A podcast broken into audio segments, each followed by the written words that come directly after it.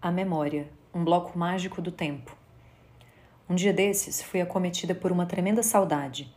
Enquanto lia e fazia anotações, senti uma saudade avassaladora do meu avô, que já faleceu há mais de 20 anos. Fiz uma breve pausa e me deixei ser atingida por essa onda nostálgica que me levou ao passado em poucos segundos. Logo me perguntei qual elemento do presente havia provocado tão repentina viagem.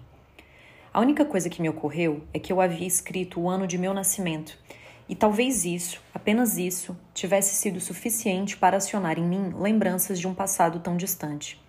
Nunca saberei ao certo, mas essa sensação já me intriga há tempos. Por diversas vezes me flagro lembrando de alguém ou de algum acontecimento nos momentos mais aparentemente desconexos e corriqueiros realizando atividades domésticas, dirigindo, atravessando a rua, lendo um livro, Lembro-me de alguém que não vejo há muitos anos, alguém com quem nem mesmo tive proximidade, pessoas que por algum motivo fortuito cruzaram meu caminho. Um instante do presente capaz de levar a uma cena do passado, não importando quão longe ela esteja no tempo ou no espaço. Mas as situações mais fascinantes são aquelas como essa recente, em que me lembro de alguém muito próximo e sou transportada a um determinado lugar, numa época específica.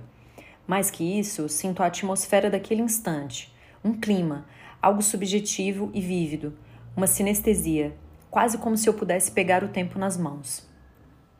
No texto Notas sobre o Bloco Mágico de 1925, Freud faz uma analogia entre o brinquedo homônimo e o aparelho psíquico perceptivo.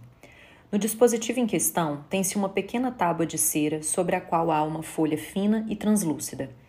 Essa última possui duas camadas, uma película de celuloide transparente e outra que é um papel encerado.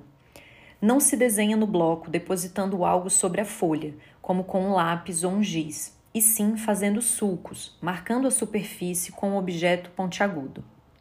Caso se queira apagar o que foi desenhado ou escrito, basta levantar a, a, dupla folha e o espaço fica disponível para novos traços. Freud destaca que, ao se observar atentamente o bloco mágico, abre aspas, facilmente se constata que o traço duradouro do que foi escrito permanece na tabuinha de cera e pode ser lido com uma iluminação adequada, fecha aspas. As inscrições permanecem ali. Nesse ponto, ele estabelece uma comparação com o aparelho psíquico, dizendo que a camada que primeiro recebe os estímulos seria como o sistema perceptual consciente, que não mantém traços duradouros. As bases das memórias e lembranças se encontram em outros sistemas, mais profundos. Dessa maneira, acontecimentos que parecem ter sido esquecidos, na verdade, estão registrados em outra camada. São o que ele chama de traços mnemônicos. Desse modo, nada seria esquecido. Apesar disso, Freud nos lembra de que tais traços não são inalteráveis.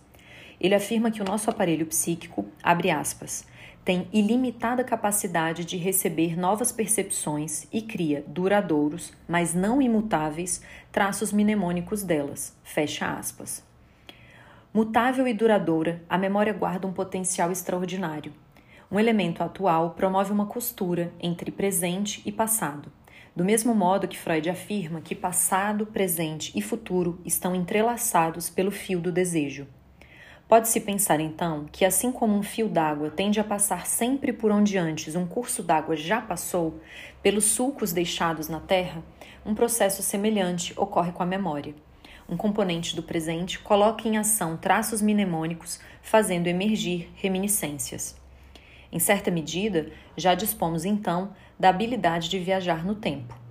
Talvez não possamos ativar tal capacidade a nosso bel prazer mas nossa própria memória, esse bloco verdadeiramente mágico, guarda em si um túnel do tempo, capaz de nos levar para lugares e épocas os mais distantes, em questão de segundos. Ainda não conheço um meio de transporte mais potente.